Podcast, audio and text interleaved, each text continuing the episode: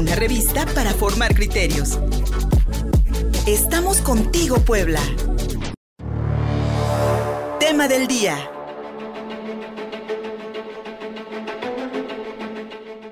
Ya estamos contigo, Puebla.mx. Soy Luis Fernando Soto. Muchísimas gracias por recibirnos en tres bloques informativos que hemos preparado para todas y todos ustedes a través de nuestras redes sociales. Transmitimos en vivo en Contigo Puebla Radio, en Facebook, arroba Contigo Puebla, arroba Luis Fersoto en Twitter, en Instagram, una cuenta con el mismo nombre y por supuesto en www.contigopuebla.mx, nuestro portal informativo. Búsquenos así, www.contigopuebla.mx.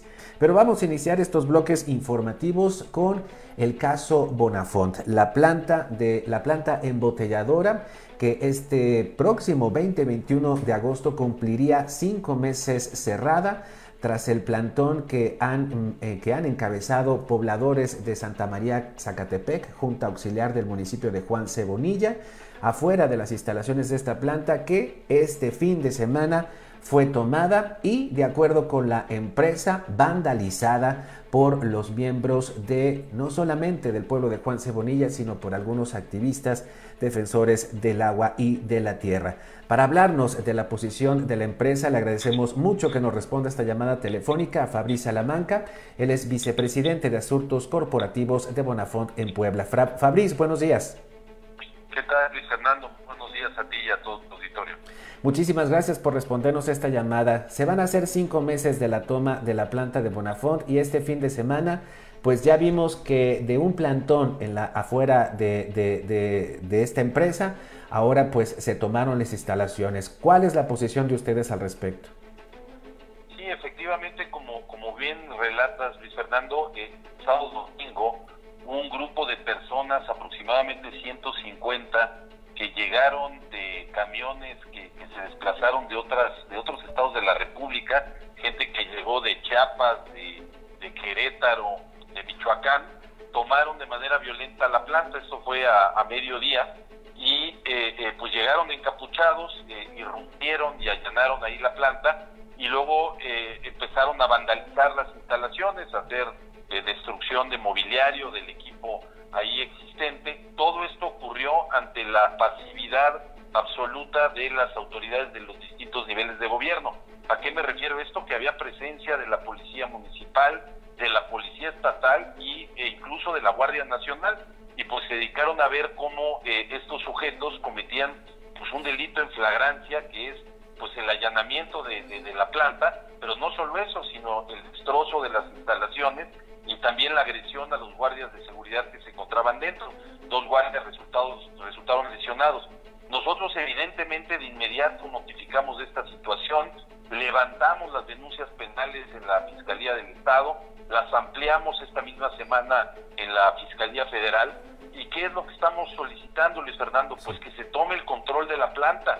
Es decir, no puede ocurrir que eh, eh, una protesta se torne en actos delictivos y vandálicos, incluso por personas ajenas a la comunidad, traídas, como mencionaba, pues de camiones de otros estados, eh, eh, eh, con, con, estos actos delictivos. Entonces, estamos solicitando de manera urgente la intervención para retomar el control de la planta. ¿Y esto por qué es importante, Luis Fernando? Porque en la planta hay muchísimos materiales inflamables. Tenemos tanques de gas LP, alrededor de 6.000 litros, tenemos todos los plásticos con los que se elaboran los garrafones que, se producen en esa planta, tenemos camiones de reparto eh, con tanques de diésel, tenemos una bodega de químicos y el mismo domingo que tomaron la planta por la tarde, intentaron prenderle fuego a uno de los camiones, quemaron eh, tablones de madera que teníamos ahí, gracias eh, a la lluvia, pues, pues la conflagración pudo parar, pero estamos parados en un polvorín y eso pone en riesgo no solamente a los que están eh, metiéndose a la planta, sino a la comunidad eh, que está en los alrededores de la planta. Fabriz Salamanca, durante estos días del domingo a, hoy jueves, ¿se sigue, sigue habiendo gente de, de, estos, de, estos manifestantes? ¿Siguen estando dentro de la planta? ¿Siguen, siguen rondando por ahí? Sí, sí, sí eh, ya no están los 150 personas que rompieron, como de yo encapuchados, eso se retiraron el domingo en la noche los propios camiones que los trajeron. Hoy hay una veintena de personas que, que tienen, que dentro de la planta y que han ido pues este vandalizando y robando además eh, material que tenemos ahí tenemos ahí computadoras zonas pues sabemos por las cámaras de videovigilancia pues que han también este, robado algunos algunos materiales están ahí del, cierre de los accesos, del bloqueo de los accesos a la planta embotelladora ahí en Santa María, Zacatepec, al hecho de ya irrumpir dentro de las instalaciones, estamos hablando de pues daños y perjuicios en contra de la empresa, no solamente en, en cuanto a su producción, sino ya en cuanto a su infraestructura, una, vaya, sí, había una violación de la propiedad privada. ¿Ustedes considerarían eh, acciones penales en contra de quienes irrumpieron en la planta el domingo? Sí, absolutamente. Nosotros hicimos las denuncias como sería, está acreditado incluso con fotografías que tomamos a través de, drones, los videos de la propia irrupción violenta, las declaraciones de los guardias que recibieron las lesiones, todo eso se ha integrado a eh, la denuncia que presentamos a la Fiscalía del Estado y a la Fiscalía Federal. Eh, lo que nosotros eh, pedimos y demandamos de manera urgente es el control de la planta, porque como decía, hay un riesgo, digamos, de protección civil que puede generar un siniestro con consecuencias fatales. ¿Sería prudente entonces, Fabriz, que la policía estatal hiciese algún tipo de operativo para entonces resguardar las instalaciones de la planta?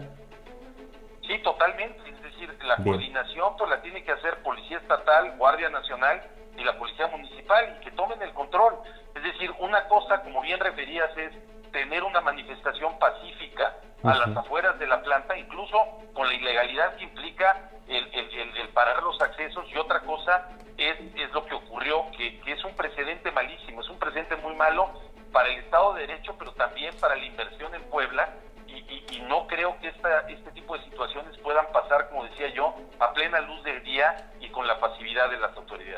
Estamos platicando con Fabriz Salamanca, el es vicepresidente de Asuntos Corporativos de Bonafont en Puebla. Y decíamos al principio de esta conversación, se van a cumplir cinco meses del cierre, del bloqueo de los accesos, de que la planta no pueda trabajar, de que sus empleados incluso pues estén, estén en riesgo de perder el trabajo.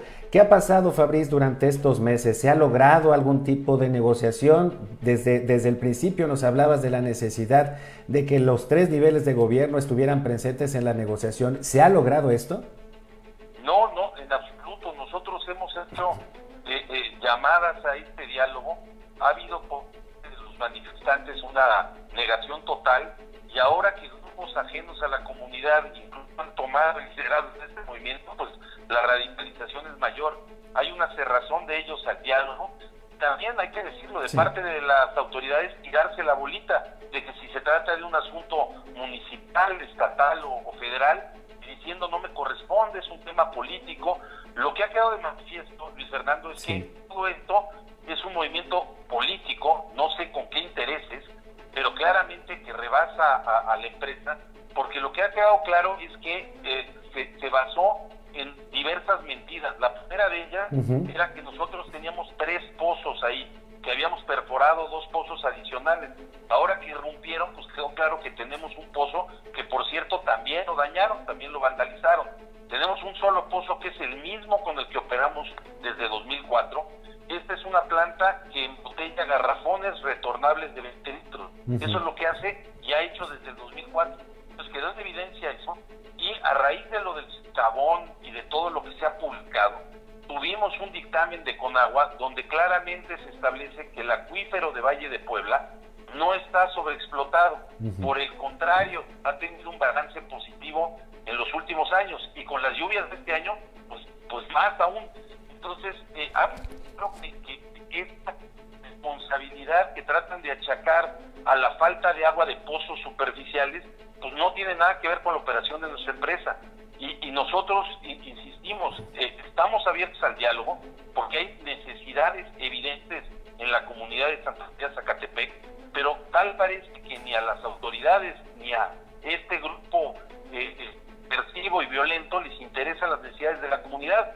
Nosotros seguimos dispuestos al diálogo, hemos incluso sugerido eh, a, organizaciones con, legitimidad para llevar a cabo eh, la mediación de este conflicto y todo ha sido rechazado. Entonces hay, hay una pues sí, la desesperación que tenemos ya de nuestros empleados, nosotros brindamos ahí 700 empleos directos en esa planta, en riesgo y que ya, ya, ya la situación, pues por mucho nos rebasa con, con ya casi cinco meses de este, de este bloqueo eh, eh, arbitrario. Sí, tenemos entendido que incluso la mediación que ofreció la, la Universidad Iberoamericana fue denegada precisamente por los manifestantes allá en Santa María, Zacatepec. Y nos decías, Fabriz, este es un terrible precedente para las inversiones y para la actividad productiva en Puebla. ¿Está en riesgo el trabajo de 700 empleados de la planta Bonafonte en Juan Cebonilla? Sí, evidentemente sí está en riesgo. Nosotros hemos continuado con los, los contratos laborales que tenemos con nuestro personal porque estamos comprometidos con ellos son gente de Puebla, son gente de Juan Cebonilla, es decir, de ahí proviene el 90% de nuestros trabajadores.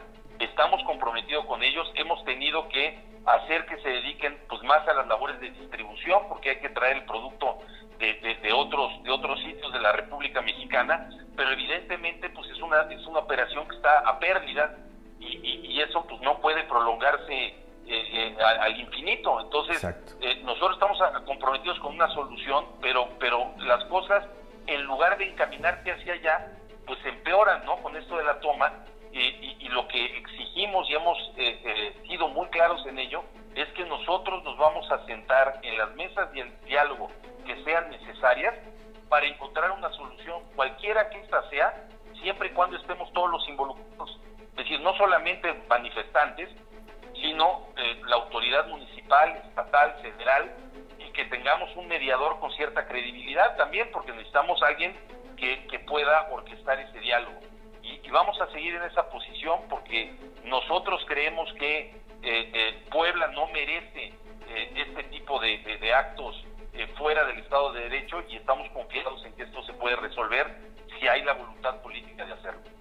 Fabriz Salamanca, vicepresidente de Asuntos Corporativos de Bonafont, la empresa demanda el resguardo de esta planta embotelladora después de la irrupción del domingo. Está en riesgo la vida de las personas que por ahí están rondando y además que ya se solucione, que haya diálogo, que se solucione las demandas de los pobladores de Juan Cebonilla y sobre todo que se deje trabajar a las empresas instaladas en la zona para evitar la radicalización, como bien nos dice Fabriz, de este problema que pues lamentablemente ya tiene los ojos de la nación puestos aquí sobre Puebla. Muchísimas gracias Fabriz, nos encontramos pronto, gracias. Al auditorio. Muchísimas gracias, Fabriz Salamanca, vicepresidente de Asuntos Corporativos de Bonafont, y este problema que no se resuelve. Repetimos, ni se ayuda a los pobladores de Juan Cebonilla, siguen sin agua y lamentablemente los empleos de 700 personas están en riesgo. Seguimos contigo Puebla, denos por favor un favorito ahí en Contigo Puebla Radio, nuestro perfil en Facebook. Síganos en arroba Contigo Puebla, arroba Luis Versoto en Twitter, también en Instagram en nuestra cuenta y por supuesto lean www.contigopuebla.mx. Regresamos con Javier King. Síguenos en Facebook y en Twitter. Estamos contigo, Puebla.